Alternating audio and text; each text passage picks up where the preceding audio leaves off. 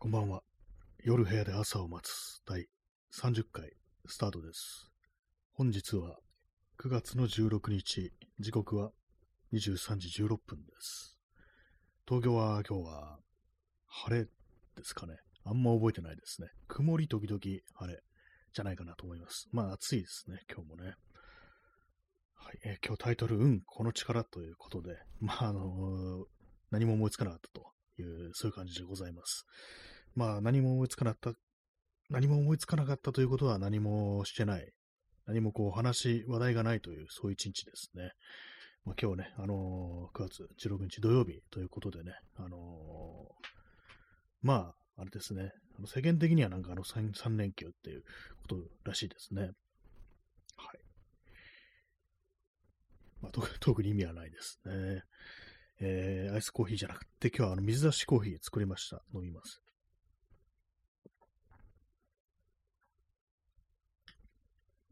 今日はお茶のパック2袋、こ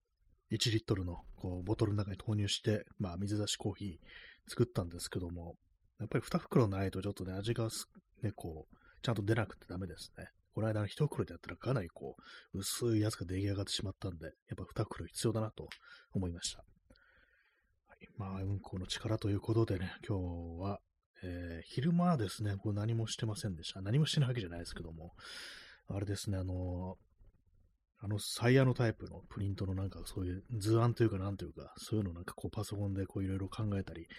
こう、こねくり回したりしてましたね。それやったりだとか、あとはまあ寝たりだとか、そんなね、こうしてました。で、まあ夜になってからね、こう、外出ましたね。夜というか、まあ6時ぐらいからようやく外に出たという、そういう感じでございます。あ、チャンスさん、えー、うん、こんばんは。ありがとうございます。いいですね。やっぱ、うん、運はいいですよね。運はいいですよねってよくわかんないですけども、ね、どんどんどんどんつけていきましょうというね、そういう感じです。はい。まあそんな運、この力という感じなんですけども、まあ出かけたっていうのは、何をしに行ったか、買い物ですね。あの、新宿の世界堂にちょっと行きたくって、まあそのプリントのどうのこうののあれでこう、ちょっとね、いくつか買うね、こう、あれがあったんですけども、それでまあ出ました。はいまあ、結果としてね、なんか目当てのものが見つからず何も買わず帰ってきました。はい。あ、耳かきさん、え、うん、この味だってね、これ、あれですよね、なんかあの、なん、なんでしたっけ、包丁に味変だったから、あの、ビッグジョーっていう、こう、なんかあの、漫画家の人のあれですよね。うん、この味だっていうね。なんかもう、つなげると、そのなんかあの、料理する漫画でそれ出てくるのはちょっとまずいぞっていうね、こう感じですけども、えやっぱりもう、ね、安心感ありますね。運、運の後にこうがつく、ね、こういう、あれね、こうネタっていうのはね、こういうのでいいんだよというふうに思いますね。うん、こういうのでいいんだっていうね、感じですよね。P さん、ね、スーパー食いしん坊。あ、あれそういうタイトルなんですね。スーパー包丁に味変じゃなかったですね。なんかあの、あの人の漫画ちょっと区別ちゃんと読んだことなくって、あの、そんな区別ついてないんですけども、スーパー食いしん坊というのがあるんですね。はい。いろんなね、こう、料理漫画、こう、グルメ漫画、こうありますけども、うんこを料理する漫画は、ね、ないじゃないかなと思いますね。まあ、もしかしたら、その、あれですね、大人向けの、成人向けの雑誌とか、ね、まあ、なんかあのーそういうのの専門の雑誌とか、もしかしたらこの世界あるのかもしれないですけども、私ね、ちょっとあの、うん、この話となるとね、あの、急に思い出したんですけども、三浦淳があの昔、あのーとか新宿のどっかのなんかの雑居ビルだったかなんかどっかの地下に、あのー要は成人向けのこう雑誌、それもね、あのー一般に流通してるものじゃなく、要はあの、あのー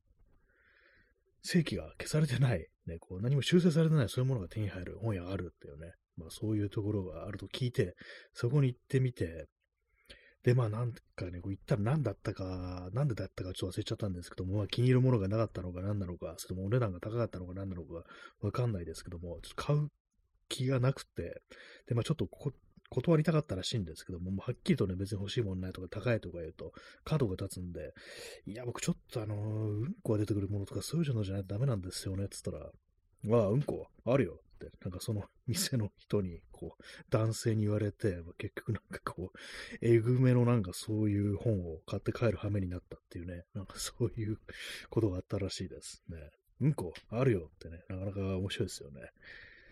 あ、今日元気なかったんですけど、なんかうんこなしたら元気に出てきましたね、ちょっとね。ありがたい。はい。ね、まあそういうことだったらしいんで、あのー、ことあるにしてもちょっとね、気をつけなきゃいけないってことですね。これはないだろうと思って、うんこっていうとね、出てくるっていうね、割となんかメジャーなんじゃないかなと思いますね。うん、この味はっていうね。はい。えー、P さん、えー、うんこスープの味に関する漫画、丸尾末広の短編。ああ、そういうのあるんです。うんこスープの味ってなんだろうって感じですけども。あれですよね、割とその、猟奇的な漫画とか、ね、あのグロテスクなこう漫画を書いてるということしか私はその丸尾製氷について知らないんですけども、まあそっちの方もあれなんですね、こうたし、なむっていうかなんていうか、書かれてるんですね。うん、読みたくはないですね、本当にね。まあね、そういう感じで、こうね、味、ね、味はまあね、いいんですけども、ね、味は、味がいいっておかしいですね。味は別にまあいいんですけども、まあ、ね、こう、言葉としてね、なんかあのー、単純にね、あのー、まだまだこう、自分の中に、そう、子供の頃のね、こう、自分がいるっていうことですから、こういうとこで笑ったりするっていうのはね。はい。コーヒーを飲みます。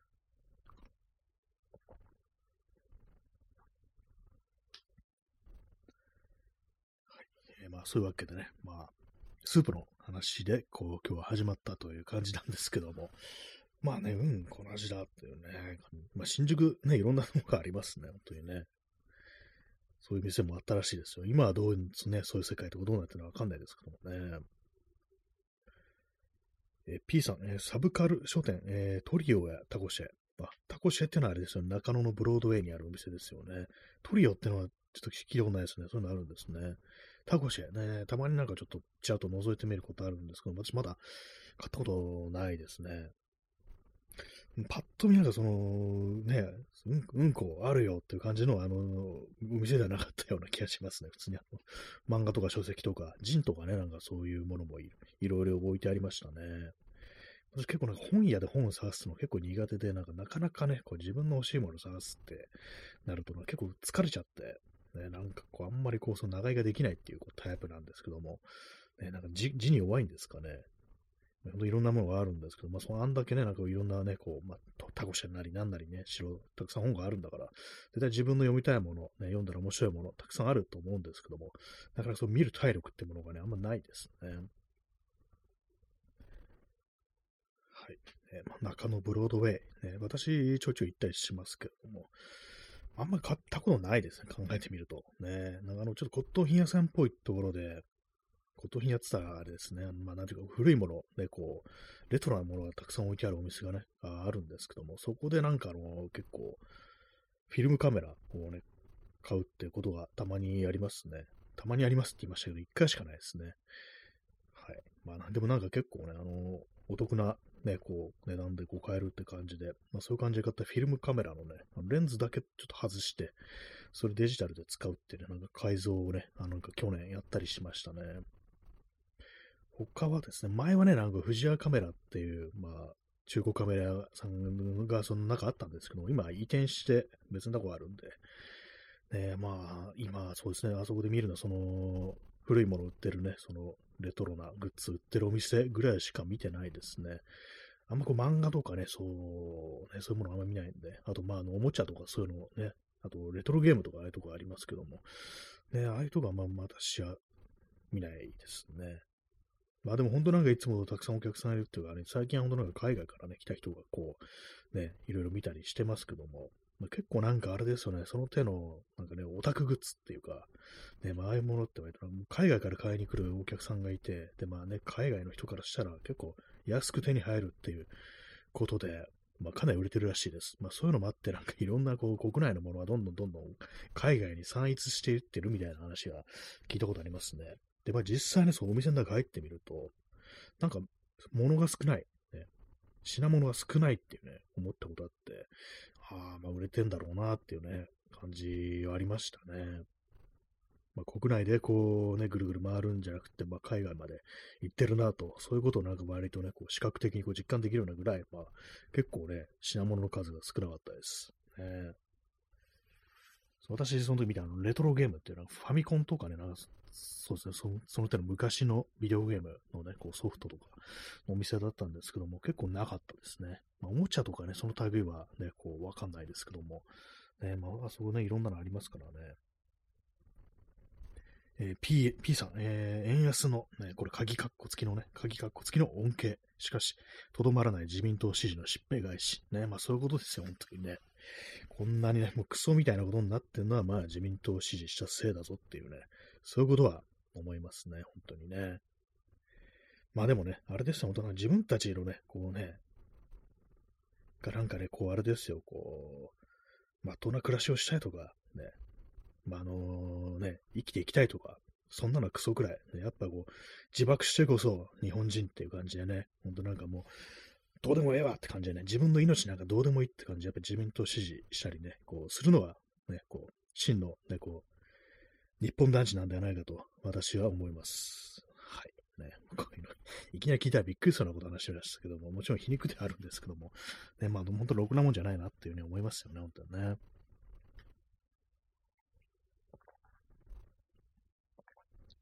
本当なんか喋りながら、ラジオトークやりながら、こうね、飲み物飲んでるとガブガブいってしまいますね。えー、アイスコーヒー、水出しコーヒーを注ぎます。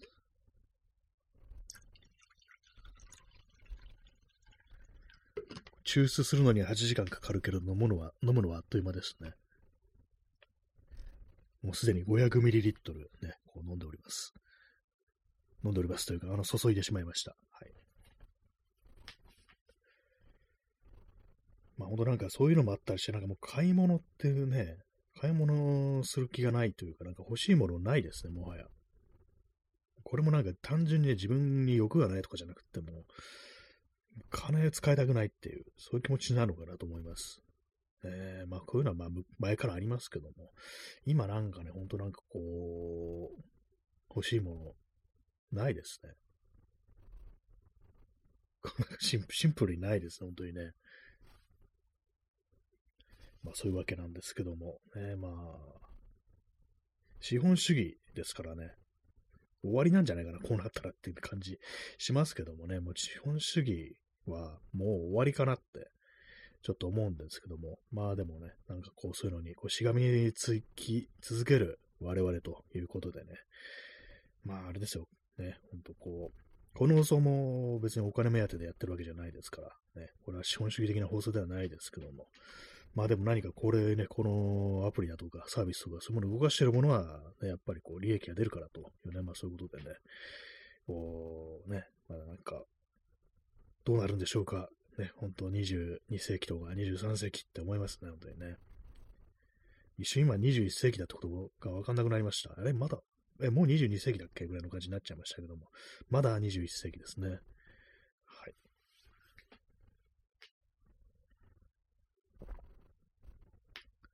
まあ、その新宿の世界堂に何買いに行ったかというと、あの、OHP フィルムっていう、これはあの、ネガを作るのに、まあ、この私がやってるあの、サイヤのタイププリントっていうのは、あの、ね、写真のフィルムみたいなやつ、ネガフィルムありますよね。ああいうものを自分で作んなきゃいけないんですね。まあ、デジタルのこう画像を、その透明なフィルムにこう、プリントして、それをネガとして使うという、ね、そういうことをやるんですけども、その OHP フィルムって透明なフィルムですね。それを買いに行ったんですけども、これ、本当あれなんですよね。あの、セリアっていう100均、100円均一のお店、あそこにね、売ってるんですよ。100円で。ね、安いんですよ。それもあって結構ね、愛用してたんですけども、今日そのセリア行ったらなくて、あれもしかしてもうあのね、こう、もうやん、売らなくなったのかなっていうね、売り切れとかじゃなくて、もうなんかやめたのかなっていう、ね。まあ、結構100均ってそういうのありますよね。もうあの品置いてないみたいなこと。まあ、日々ね、ただありますから、そういうこと。まあ、これ臭いなと思って。で、まあ、あの、ちゃんとした OHP フィルムをこう探しに世界堂に行ったんですけども、高いですね。世界堂というか、まあ、普通の OHP フィルム。10枚で2000円とかで、まあ、1枚200いくらって感じなんですけども、まあ、なんか結構すんなと思って、まあね、そう一回ね、こうプリントしたら、ね、こう、フィルムとしてプリントしたら、まあそれで終わりですからね。まあ、の、まあそのネガ自体も何回も使えますけども、まあ、結構ね、失敗したりしますんで、そういう、ああいうのね、なんかそれもね、こう、あるんで、なんかちょっとその、まあ一瞬最初買おう、ちゃんまあちゃんとしたやつ買って帰るがたまにやって感じのこと思ったんですけども、でもちょっとね、なんかあの、やめてしまいましたね。あの、一応ね、紙で作る方法もあるんですよ。その透明なフィルムじゃなくって、OHP フィルじゃないやつ。普通のコピー用紙とかに、こう、インクジェットプリンターで印刷して、まあ、これあの、ネガ反転させた画像をプリントアウトして、でそこにあの、ロウを塗るんですね。溶かしたロウを塗る。そうすると、あの、ロウが染み込むと、あの、その、コピー用紙みたいな薄い紙っていうのは透けるんですね。染み込んで。で、まあそうすると透明なこうフィルムにね、プリントしたのと同じような効果が得られるってことで、まあそれはあの、ネガ代わりに使うんですけども、まあこれはペーパーネガっていう風に呼ばれてるんですけども、ね、まあそれ、まあそれでやってみるかと。あとまあ OHP フィルム、100均の OHP フィルムの買い置きもあるしなっていう感じで、まあ何も買わずに帰ってきました。ね、ほんとなんかね、こう、こんなことが多いですね。まあでも、混んでましたね。セリア混んでました。100均混んでますね、基本的にね。はい。ね、世界でもでもまあまあまあ人いますよ、そこ。なんか絵描く人、なんか作る人、あんないるんだと思うとね、なんか結構驚きというかなんというか、う考えの吹けないところありますけども。まあ私は今日何も買わずにね、帰ってきましたね。まあそれだけで特に他に何もね、こう、寄りませんでしたね。あとなんかあの、ダイソーのちょっとお高めのダイソーのライン、あの、スタンダードプロダクトってやつがそこちょっと覗いて、それで、ね、もう帰って、あと無印ちょろっと見て帰ってきました。ね。まあそういうわけでね、もう何もないんですよ。本当に、外行ったけども何も買ってないし、大したもの見てないということでね。なんかね、でもなんか今日あれでしたね、新宿でお祭りやってましたね。お祭りというか、なんかね、こう、路上にお店出して、まあ、多分近隣の飲食店とかが、あの、外でまあ飲食できるようになんか出すみたいな、そういう行事というか、まあ祭りみたいなやってましたね。あんま盛り上がってなかったですね、正直ね。一応なんかね、あのその祭り林みたいなのが、あの、流れてるんですけども、なんかどうも、あの街でそんなことされても祭り感出ないよなっていう感じで、まあ全然ね、なんかこう、歩いてる人も普通のいつもの新宿の街を歩いてるような人と変わらないという感じでね、まあ、そんなもんだよなっていう感じですよね。えー、コーヒー飲みます。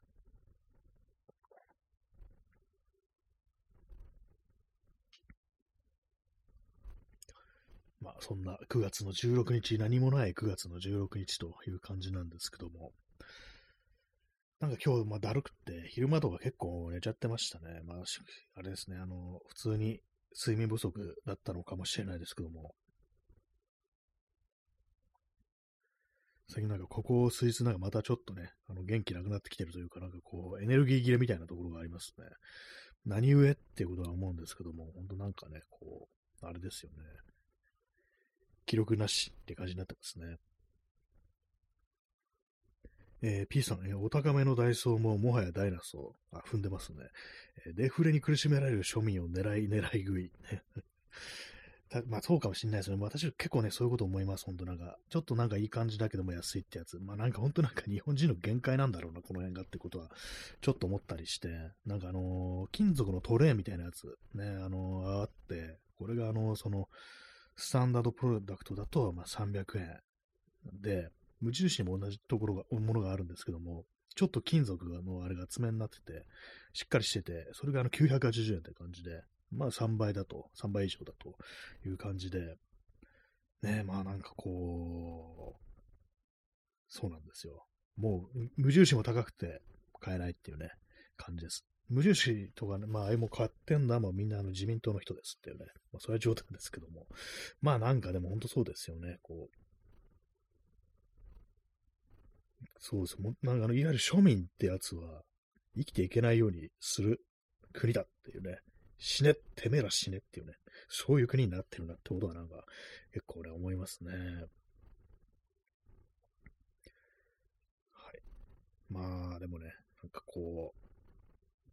ぶち込みたいですよね。ベアリング弾をってなんか ストレートにこう言っちゃうとあれですけども、ね、ムカつきますよね、日々ね、本当にね。本当にこれ、これ以上言ってなんかちょっと危ないことを言ってしまいそうなので、もう、もう危ないこと言ってるよって感じですけども、ね、本当なんかうんこ食えって感じですよ、本当。ね、うん、この力というね、本当そんな感じの毎日でございますけども。えー、時刻は23時36分ですね。まあでもね、本当、あれですね、あの、多いですね、コロナ。ね。まあでもこの後に及んでと言ったら何なのか、まだやっぱり、ね、こう全然あれですよね、ノーマスクという感じで、ね、みんなこう、過ごされてますけども、どうなってるんですかねかかってないんですかねあれね。かかってんですかねかかっても無視してんのかなと思うんですけども。ね、まあでもなんか新宿みたいなところ結構、まあ若い、若めのね、こう、なんかそう思ったんですけど、最近外に出てる人ってなんか元気そうな人が多いっていうか、ねえなんかそんな気してきました。そういえば。死んだのかななんか、なんか、中高年、中、中年はいるか。なんかね、結構ね、年寄りいない気がするんですよ。死んだのかなと思うんですよね。普通に。はい。ね、なんか、そう、あれ、それ、だから中年でも、なんか元気そうなっていうか、なんか維新っぽい人ばっかり、維新、維新ってあの、あれ、大阪の、あれね、あのー、ね、感じですね。やばくね？って思います。本当なんか、なんか結構外に出てる人間が、のバリエーションが少なくなってきますね。なんかあの、まあ、あのビデオゲーム風に言うと NPC のの、ね、種類が少ないっていう感じになってますね、正直ね。大丈夫でしょうか、これ。ね、みんな他死んだのかなと思うんですけどもね。えー、P さん、山上が代理する。危ない。なあ、代理しちゃいましたね、本当にね。なんかもう、ほんね、あれもなんか恐ろしい、すごいことをやってのけましたけれども、ね、でもなんかこの後に読んで統一教会云々の、ね、関わりがある、ね、こう、政治家が、なんか、あれですよね、内閣に入ってるみたいなことで、うん、でね、なんかもうね、なんかこう、一発と言わずね、なんかもう4、5発、こう、なんかぶち込まれないとわからんのかなぐらいの感じにはなってますよ、本当にね。なんか結構あれですからね、解散命令みたいなのが、こう、その統一教会に、こう、出そうということで、なんかこう、あれですよね、なんかやらかしてきそうですよね、いろいろね、抵抗してね。はい。まあ、日本の国境ね、あの、統一教会ですからね。はい。まあ、宗教国家ですんで、日本はね。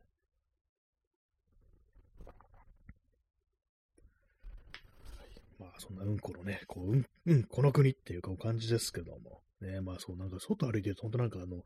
うん、同じような人しかいないような気がしてきました。まあと、にかく今日の新宿ではね、なんかそういう印象でしたね。まあ街によってね、まあそういう人の出る人とか違いますから、あれなんですけども、なんかそういえば競争、ね、こう観光客と元気そうな、なんか油切った中年と、あと若い人っていう感じでね、それ以外あんまいなかったような気がしますね。まあ、マスクは、こう、ない、ないですね。な ないですね。てか、まあ、してない人がやっぱ多いですね。まあでも一時期に比べたらちょっと増えたかもしれないです。本当この1ヶ月ぐらい前に比べたら。さすがになんかちょっと流行ってるみたいなね、感じの感覚になってる人も、それなりにいるのかなと思うんですけどもね。えー、P さん、ね、ファック天皇教。まあ、そうそう、日本、そうそう、天皇教なんですよね、基本的にね。そう、天皇は神だから、ね、神を崇めてるわけなんですよね。まあ、そうなるとね、なんかこういろんなことが、まあ、神様のやってることは仕方ないっていうね、これはまあ、あの、天のね、こう、ね、こう、あれなんだからっていうね、まあ、そういう感覚ありますよね。なんか、あの、なんかいろいろ抵抗しないで、あの、まあ、ほっとくっていうかね、まあ、なんでもこう人災、ね、人がやってるね、ことでも、なんか天才みたいにね、こう言うっていうね、なんかそういう感じありますからね、日本はね。えー、耳かきさん、えー、外歩いてみてると高齢者はマスク率高い感じがしますね。あ、やっぱそうなんですね。まあ、結構、まあそうね、こう、こんだけね、流行ってるとは、今まで一番流行ってますからね、本当にね。私もトルトリプルコロナマスターがいるっていうね、なんかそんな感じになってますから、どうなってるんだってね、と感じですけども、ね、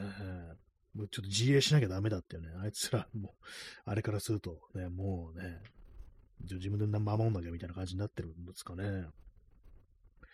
ほんとしてないですからね。でも本当なんかどうなってんだろうっていうのは結構不思議なんですよね。あの、してない人。あと、海外とかね、あのまあ、観光客とかしてないんですけども、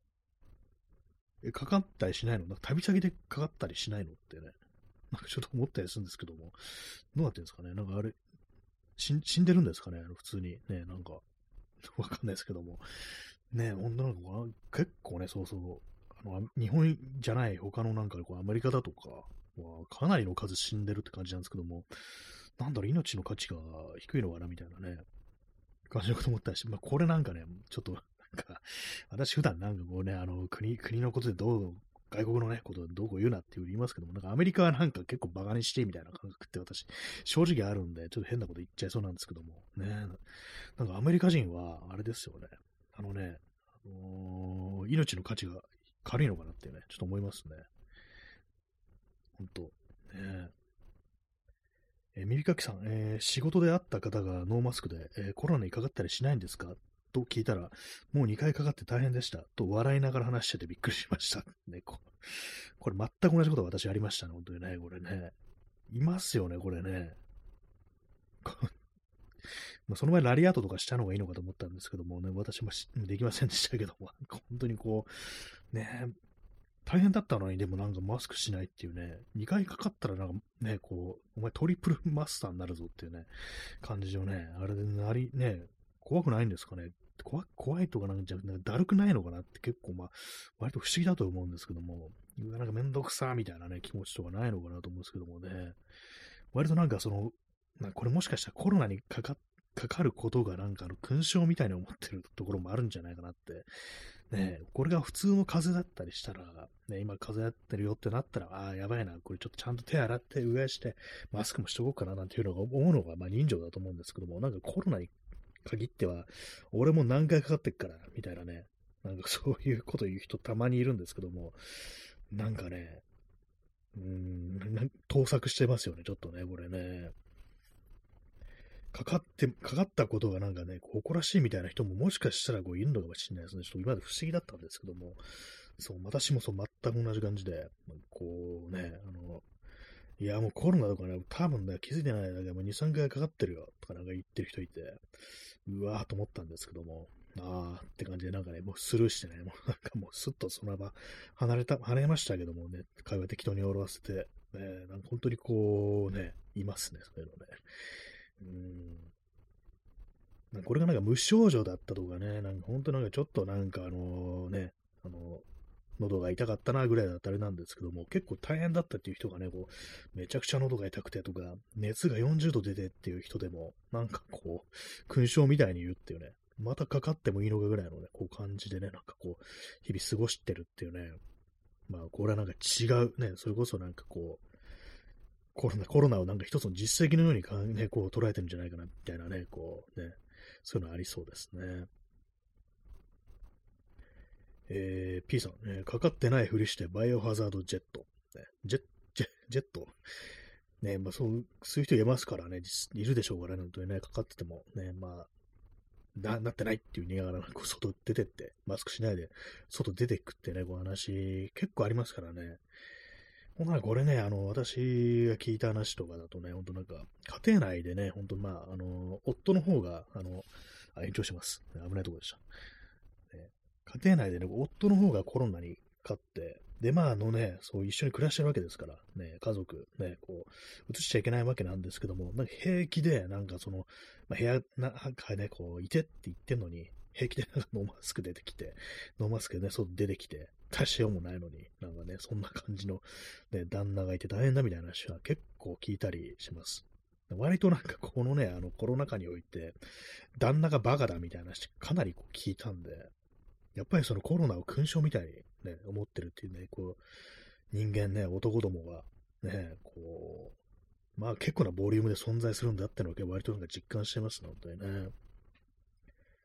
え P さん、え、熱が出ても出社。本当そうです。熱、熱出てもってかなりですよね、本当にね。本人も辛いだろうにって感じですけども。ねウイルス、それ本当にウイルスばらまいてやるってやつですよね。なんか本当初期コロナでね、なんか俺コロナとか言ってるね、なんか、なんかあの、捕まった人とかいましたけども、なんか今みんな結構ね、それやってますよね。俺コロナね、こうやってね、もう捕まった方がなんかわかるんじゃないかなと思うんですけども、ね、なんか本当にこう、あれですよね、おかしな人がいるなと思うんですけども、おかしな方がなんか今メジャーなのかなっていうね、感じですよね。えー、耳かきさん、えー、かかった回数だけコロナのウイルスの絵をタトゥーに入れる仕草。なんかこう、あれですね、撃墜したね、あの、軍人とかパイロットがなんか、撃墜した敵機の数だけなんかあのね、あの、マーキングみたいなのを入れるみたいな、そういうのをね、でもや、ちょっとやってる人いそうって思いますね。まあ、日本はまあタトゥー入れる人少ないですからあれですけども、ね、海外とかだったらいるんですかね、もしかしたらね。あのコロナなんかトゲトゲみたいなね、あの丸いやつ、ね、あれをなんか入れてるっていうね、こう、ありそうですね。えー、ちょっとあの、除湿します、部屋を。なんか蒸してきました。えー、まあ、あり、本当なんかこう、まあでも私もなんかあのね、よくかか今かかってないなと思うんですけども、こんで結構ね、経ってますから、ね、まあ症状なかったりしたこともあるのかななんてね、たまに思ったりするんですけども、まあ過去ね、過去というかまあちょっとこのね、こう、コロナ禍以降の自分の体調みたいなの振り返ってみると、まあなんかね、こう、今日なんかちょっと喉いがらっぽいみたいな人が、あとまあ熱が出てたこともありましたけども、それはあの検査を受けたんで、あれでしたね、あの、普通にこう、まあ、コロナではなかったんですけども、ちょっと喉がなんかあれだなみたいな時に実はコロナだったりしてっていうね、なんかそんなことを少し思っちゃいました。まあ、にしてもちょっと軽すぎるから、まあ、それはないな、なと思うんですけども。まあ、一応ね、マスクとかね、本当ちゃんと私は、あの、割とやってるんで、手洗いとか。ね、まあでもね、なんかしててもね、なるときはなりますからね、本当にね。まあでもこう、このなんか1ヶ月ぐらいとか、ほんと結構外をね、こういたりしても、なんかあの、ヤバめの咳をしてる人がなんか割にこうね、遭遇したりして、まあそんなの結構スッとそのまま離れるみたいなね、ことをやってますけども、ね、まあ、離れられない時とかね、用事があって離れない時とかそういうのありますからね、そのいう時に出くわしちゃったら、まあヒットしてしまうのかもなっていうね、ことは思いますね。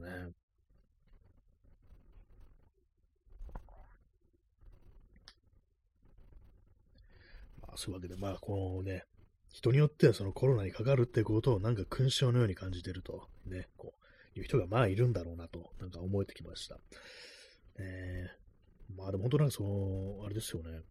旅行先で、そそうですね、海外に来てね、なんかコロナかかるっていう人もいないのかなと思うんですけどもね、あんまそう話聞かないですよね。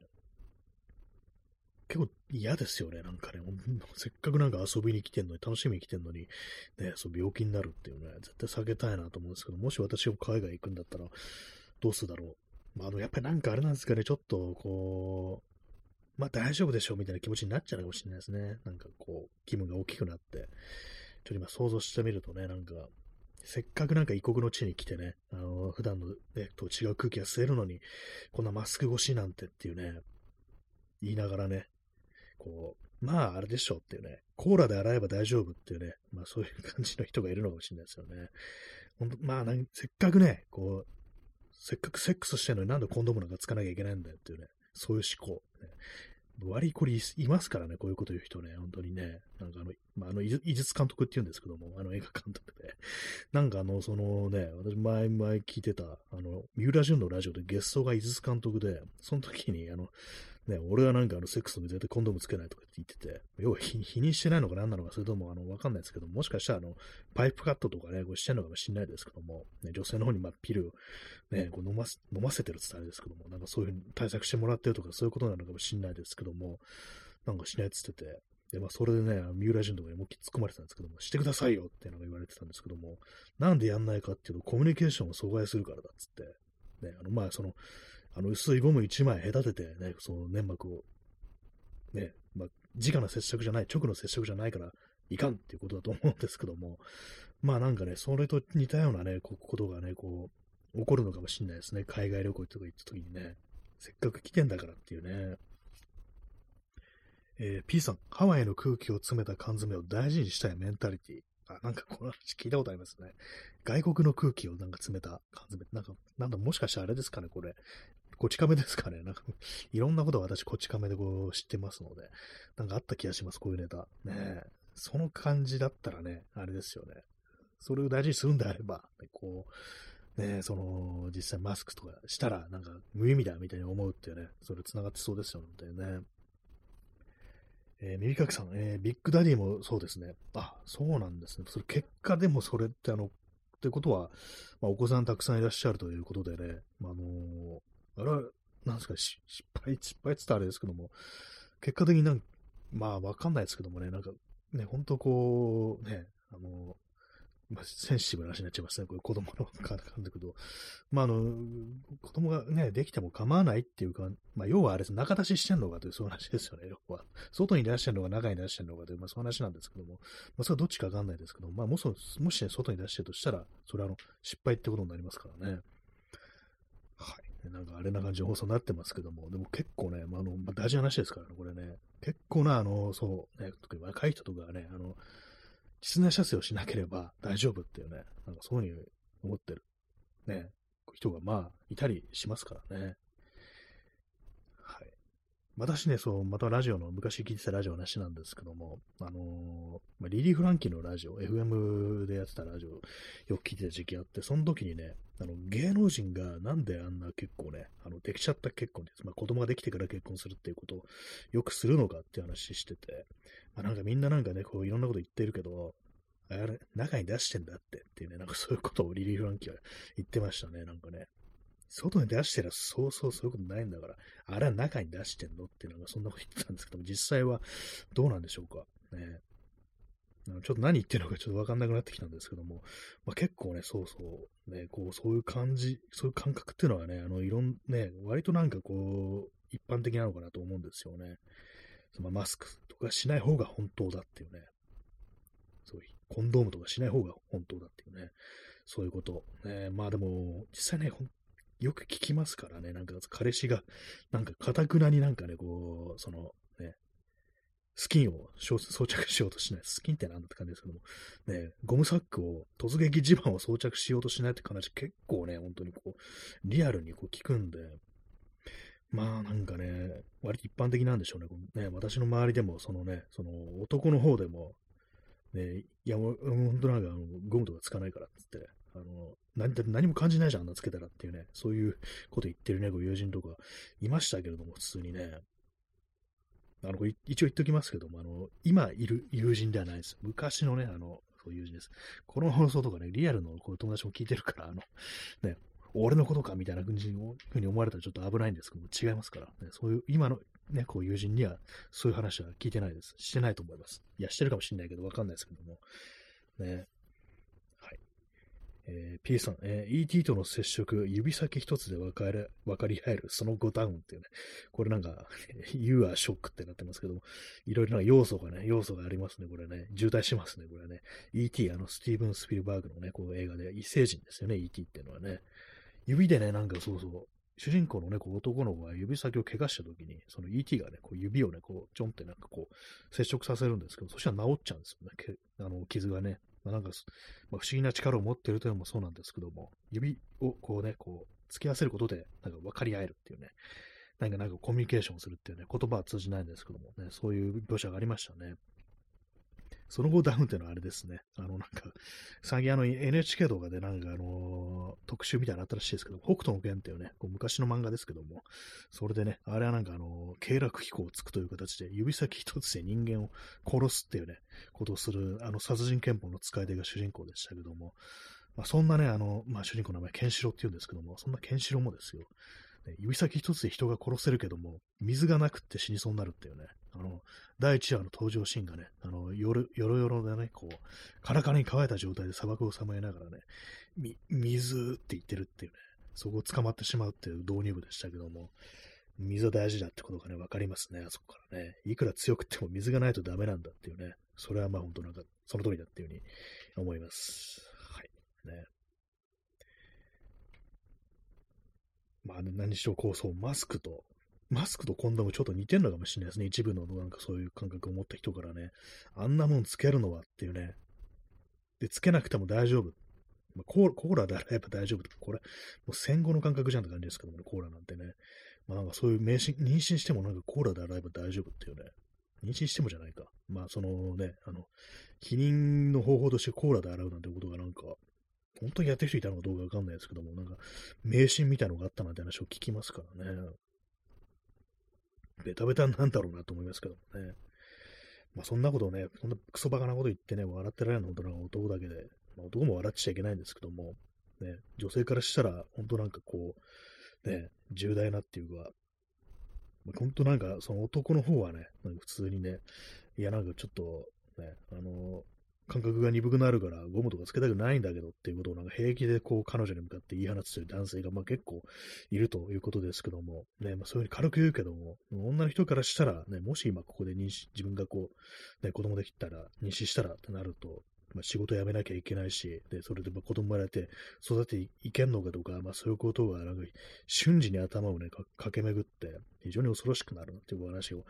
聞いたことがありますけども、ね、そうなんですよね。子供が生まれるっていうのはそれぐらいまあ大きなことでね、今までのこう、ことが全て一変してしまうと当たり前ですけども、そもそもね、あの、産む時に死んじゃう人も結構、ね、今はそんなにないかもしれないですけども、昔はね、それこそまだ、こう、出産の際にこう、死んでしまうなんていうことはね、こう母親がね、母体がなんかね、こう、ダメージを受けてというか、なんていうか、ね、死んでしまう。まあ、それ、ね、生まれた後もなんか産後の日立ちが悪くてなんてね、そんなこともありましたけども、それでまあ亡くなってしまうっていうね、こともまあざらにあったということでね、そういうのがなんかこうね、一切分からずにね、なんかこう、ちっちゃな頃からゴムしないっていうね、なんかそういう感じになってるというね、そういう人間が、男が多いんですよね。まあ今の若い人はどうなのかわかんないですけど、どうなってんでしょうか。ね未だにそんな感じなんですかね。コーヒーを飲みます。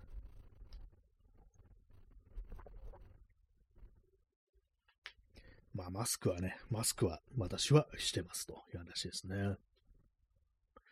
まあでも、朝とかね、そう午前中と、平日の午前中とかね、なんか外歩いてると、周りになんかそう通勤時間帯は割とつけてる人多いな気がします。まあ、ある程度ね、そう、年いった人、中年以降の人はね、こう、結構、50代ぐらいから、あの、ちゃんとつける人が多いような気がしますね。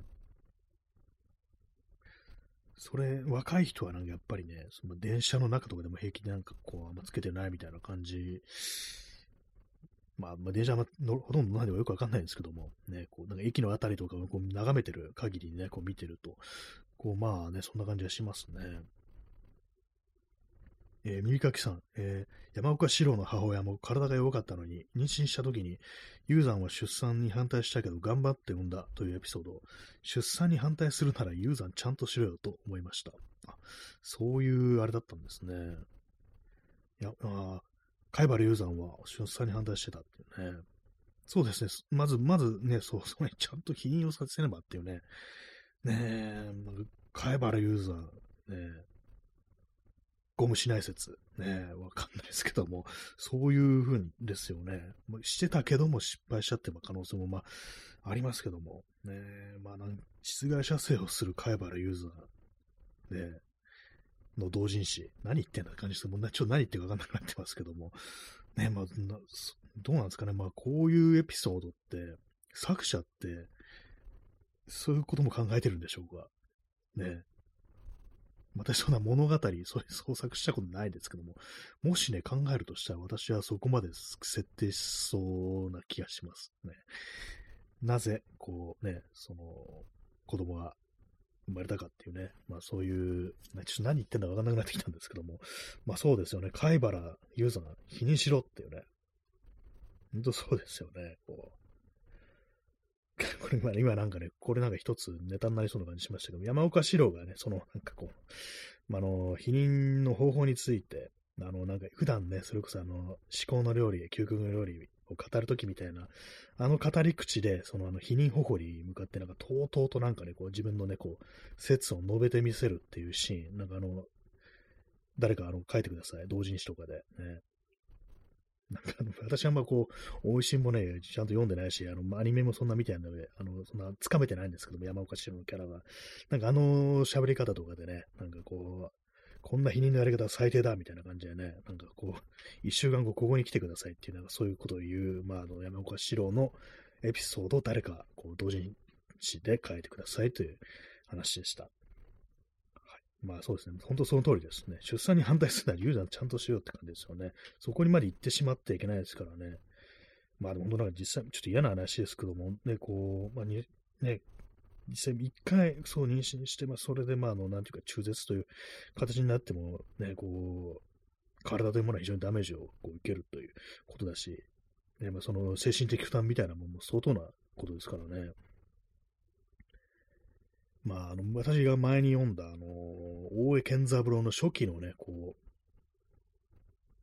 短編で、ちょっとタイトルがちょっと思い出せないんですけども、やっぱりなんかカップルでね、こう、男の方が、こう、まあ、こう、妊娠、かね、こう、彼女の方が妊娠してしまうという感じなんですけども、男の方が、そのね、まあ、おろそうということになって、なんでかっていうと、その、まあ、やっぱ体が弱いから、その、出産にこう耐えられないだろうということで、もし、まあ、このまま猫を産むんであれば、それはもう、ほとんど自殺に等しいぞってことを医者から言われて、まあ、泣く泣く猫を断念するって、こう、そういう話があるんですけども、そこでね、まあなんかこう、男の方が、主人公の男の方が慰めるつもりで言う言葉が、それが、そのね、こう、彼女の方にね、こうぐっさりと突き刺さってね、そんな風に簡単に言う,、言うけども、そうもいかないんだっていうね、なんかそんな感じのね、こう、ことを言うシーンがありましたね。ちょっとタイトル忘れちゃったんですけども。あ、そう思い出しました。確かに見る前に飛べっていうね、これタイトルでしたね。その短編小説。ね。ありましたね。まあ、多分、初期だから、ね、昭和30年代とかだと思うんですけどもね、まあその頃からそういうね、こう、男がいたというね。まあでもそういうものをなんかこう、そうう身勝手ななんか男の考えみたいなものをこう、小説にできたっていうことで、割となんかこう、大江健三郎は、ちょっとその時代にしては少しまともな感覚を持ってたのかななんていうね、ことを今ちょっと思いましたね。まあ、そういうわけで、指導の母親はこう亡くなったということなんですね。いや、そうでしたっけ？なんかわかんなくなってきました。違うかもしれないですけども、まあ、とにかくもう亡くなってるという感じで、そういうのもあったりして、ね、こう、白はユーザーをこう憎んでるということみたいですね。まあ、なんか、もう和解はしてるらしいですけど漫画の方ではね。えー、時刻は0時2分ですね。日付変わりまして17日ですね。もう10月がこう見えてきましたけれども、ね、早すぎって感じですね。9月。この間9月になったばっかりなような気がするんですけどもね。まあ、本当に、まあ、とにかくね、コロナ大流行りってことでね、ちゃんとゴムしろよ、マスクしろよっていう感じですのでね。はい。ねまあでもなんか男ができるなんかあの否認の方法ってものがもっとたくさんあればいいのになと思いますよね。本当なんかあのコンドーム以外にあの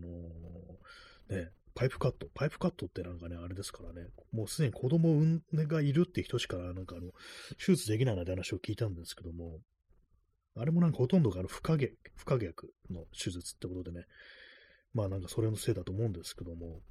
まあ、でもなんかあの、処置のやり方によっては、またな、もう一回手術すればまた元に戻せると。要はあの、生殖機能を取り戻せるなんて話を聞いたことがあるんですけども、まあ、そのような詳しいことをね、あの、あの別にあの、検討したことはないんであれなんですけども、まあなんかね、こう、それこそコンドーム以外のなんかね、こう、否認の方法ってものがなんか、ないとダメだよなっていうふうに思いますよね。なんかバグってますよね、この文明っていうね、本当思います。人体ね。女の方で何とかしなきゃいけないみたいな感じにね、他はなんかなってますからね、本当にね。はい。なんかまあ、コロナの話からなんか否認の方法みたいな感じになってますけども、ね。まあでも本当、今急に思い出しました。前前も話したんですけども、私がなんかこうね、あの、学生の時に、あの、友人となんかその、まあ、学校の帰りにブラブラっと歩いてて、そしてまあ学校から駅までの間のゲーセンがあったんですね。ゲームセンターですね。そこにね、なんかあの、その、私の知らない、まあ、その一緒にいた友人の友人がいて、で、なんかね、こう、会ってなんか挨拶して、で、まあなんか、ちょっとなんか込み入った話してるようだったんですよ、なんか。で、私、まあその、ね、その友人の友人とは、こう、全然知らなかった、知らない間柄だったんで、特にまああの、離れたところでなんか突っ立ってたんですけども、で、まあその友人が戻ってきて、なんか、なんか、なんか話したのって言ったら、いやさ、なんか、彼女が妊娠したって話しててさ、っていうようなことを急に言ってきて、で、え、なんなんでゲーセンみたいなところにいるのって言ったら、なんか現実逃避って言ってるっていうね、なんかそういう、こう話をね、なんかこう、してまし、したことをなんかね、今急に思い出しましたね。二度目のあの思い出しですね。まあなんかね、その、リアルにまあそういうことはあるんだというね、ことですね。えー、耳かきさん、えー、シロの母親は何とか無事に産みはしましたが、晩年はすごい病弱でしたが、ユ山がいつも仕事を命じてて、それが原因で亡くなったと山岡は憎んでるという話でした。えー、実は母親はユ山に尽くせることを喜びとしていたということを別の人が言い話風にかか語っていましたが、他人がそんなこと言ってもとは思いましたが、あ、そうなんですね。じゃあ、まあ、産むことはできたね、まあ、命を落とさなかったけれども、まあ、晩年ね、結構、まあ、その、ね、貝原雄山ね、陶芸家なんですよね。で、なんかこう、いろいろこう、ああだこだやらせて、それでなんかもう、調子崩して亡くなったと。ね、まあ、そういうふうに、そのことで、まあ、山岡は憎んでるということなんですね。母さんが死んだのはお前のせいだってね、まあ、そういうことですよね。実際は、母、ね、お母さんはね、あの、あなたのお父さんにこう尽くせることを喜びとしていたんだっていうことを、また別な人がこうね、語るということで、本当かっていうね、それはお主の作り方話じゃないのかっていうね、これ、なんか結構たまに見るあの花の刑事からの一コマのね、なんからしいんですけども、ね、セリフからセリフらしいんですけども、なんかそんなこと思っちゃいますよね。あんたの作り話っていうか、ま、外から見えたことはね、そうかのか知んないけども、母親の内心なんてことはわからないですよね。旦那を、ね、旦那だったらそういうふうにこう、振る舞うしかないっていうね、なんかね、そういうことかもしれないですからね。まあでも実際、まあ喜びとしていてももうね、亡くなってしまってあとね、いう感じですけども、まあでも、そういうのも聞いて、まあ、四郎は、まあ、貝原雄山を許したという感じなんでしょうかね。そうですね、他人ですからね。まあでもなんか本当そういうふうにこう、言い聞かせなきゃ、なんかその死というものを受け入れられないというか、なんというか、やっぱ人間でもそういうところあるかもしれないですね。あんまりこう理不尽なことがあると、まあこれは仕方なかったんだよと思うためになんかこう美談みたいなものをこう、作り上げるっていうね、そうじゃなきゃ辛いっていうことがもしかしたらこう、人生にはあるのかななんていうふうに思ったりして、まあそれはそれでという感じの気持ちもありますけども、まあでもね、あのー憎むよなっていう感じはしますよね、本当にね、そんな風に思ったらね。はい。ね、まあ、海馬龍山ね、まだなんか、あれなんか、美味しんぼってなんか1話だけ見ると、海馬龍山すっごい悪いやつっていうね、ふうにこう思うんですけども、実際私もなんかこう、ちゃんと見、ね、こう、見たのってアニメとかだと1話ぐらいしかなくって、長いこと、うん、海馬龍山悪いやつだなみたいな思ったんですけども、なんかいろいろなんかこう、見て、なんかこう、検索とかしてみるとね、割となんかこう、白のことをいつも気にかけて、なんか裏でこうサポートしてるみたいなね、なんかそんな感じになってるらしいですね、なんかね、結構その後ではね。まあ、でもいずれにせよね、こう、ね、病弱な人を、ね、裸かせだと、ね、結構無理させたってことはまあ間違いはないですからね、本当にね。ね、まあ、栗田さんは大丈夫なんでしょうか。いろいろね、なんかこう、作るものにイチャモンつけられて怒ったりするなんてエピソードありましたけどもね、味噌汁がどうのこうのとか言われても、いい加減にしてって怒るなんていうね、ありましたけどもね。えー、耳かきさん、えー、奥さんの栗田や周りの人がユーザンと和解することを必死に進めて行動してくるの、正直、資料からしたら相当うざいのではと思いました。あ、そうですね。そう、栗田さんもね、なんかそうそう、お父さんとね、仲直りしてみたいな、そういうことを結構言ってるみたいでしたからね。確かにね、もうそう、なんかこう、それあるかもしれないですね。なんでね、俺の方から許さなきゃいけないんだよってね、親父の方からなんかちょっとなんか言い訳とか、言い訳じゃなくても何かこう言ってこいよっていうね、ふうに思ってるかもしれないですよね。逆かもしんないぞっていうね。まあ、まあ、ユーザーの方にも言ってるのかもしんないですけどもね。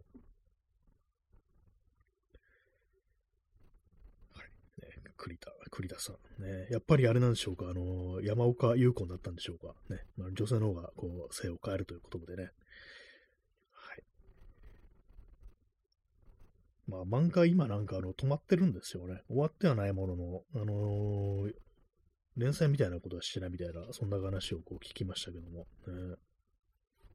刈谷哲はまだ存命ですからね、まあ全然ね。オーストラリアに住んでるんですよね。なんか毎毎日酒飲んでるらしいです。毎日酒飲んでるなんか鬱になってくるって書いてましたね、日記にね。で、鬱、鬱っぽくなってきたら、あの、酒やめるっていう、なんかそういう風にやってるらしいですね。大丈夫でしょうか？ね。飲酒と鬱っていうなんかそ、ね、こう日記のタイトルのやつを読んだことがあります。刈谷鉄。ね。コーヒーを飲みます。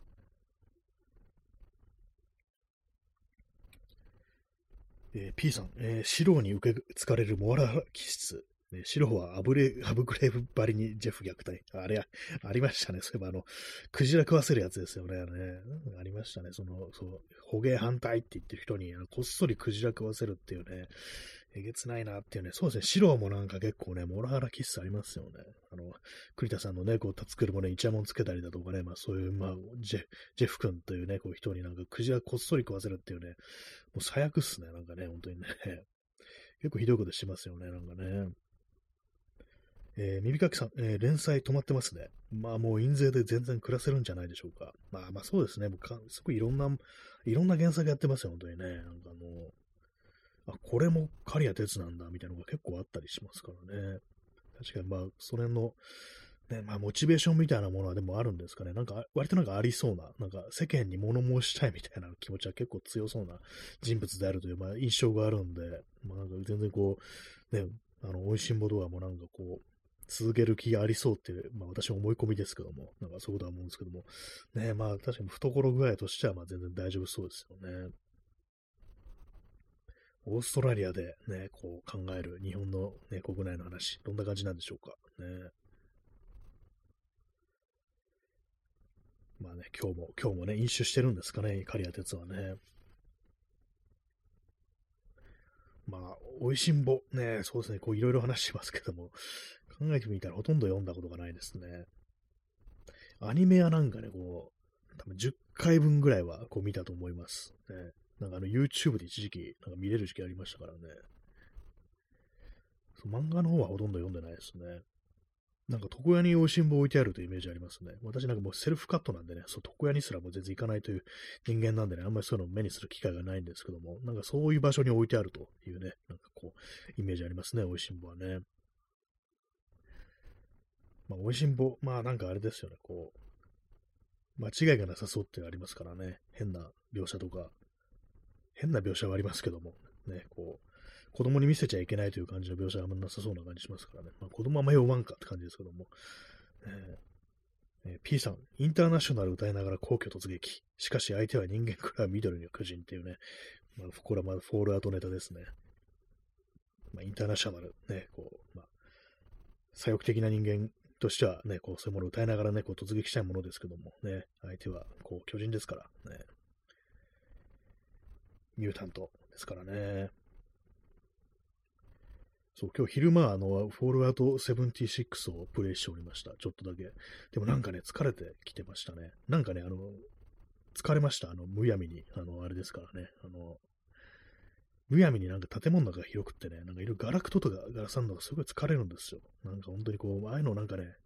まあ、76はあのオンラインでね、他のプレイヤーと繋がった状態で、こう、まあ、あの、同じところでこう、ね、遊ぶというものですから、なんか結構広く作ってあると思うんですけども、なんでこんなガラクタのね、ばっかりの建物がこんな広いんだよって感じもすごい疲れてきて、もうすぐなんか、途中船こぎながらね、なんかこう、ね、キーボードとマウス握るみたいな感じになって、もうええわって感じでね、あのー、シャットダウンしましたけれども、ね、むやみに広いというものを考え物だと思いました。えー、P さん、えー、男組と、えー、これは混じりましたでいいんですかね。混じりました。男組はあれですね、あのー、ね、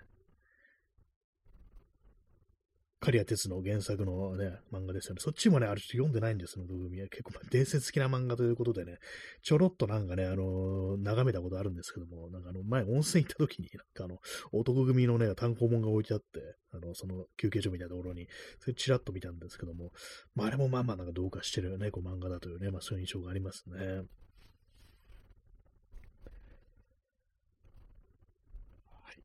まあそんな感じなんですけども、ね。